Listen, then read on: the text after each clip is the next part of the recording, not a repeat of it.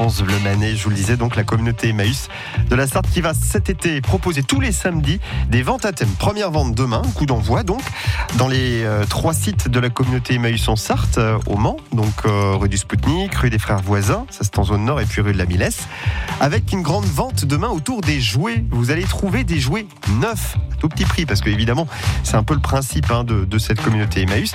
Aura des Lego, des Playmobil, des jeux de société, des peluches, et puisqu'on est à quelques jours des grandes vacances d'été, vous allez aussi trouver tout un tas de jeux de plage, de jeux d'extérieur pour les enfants.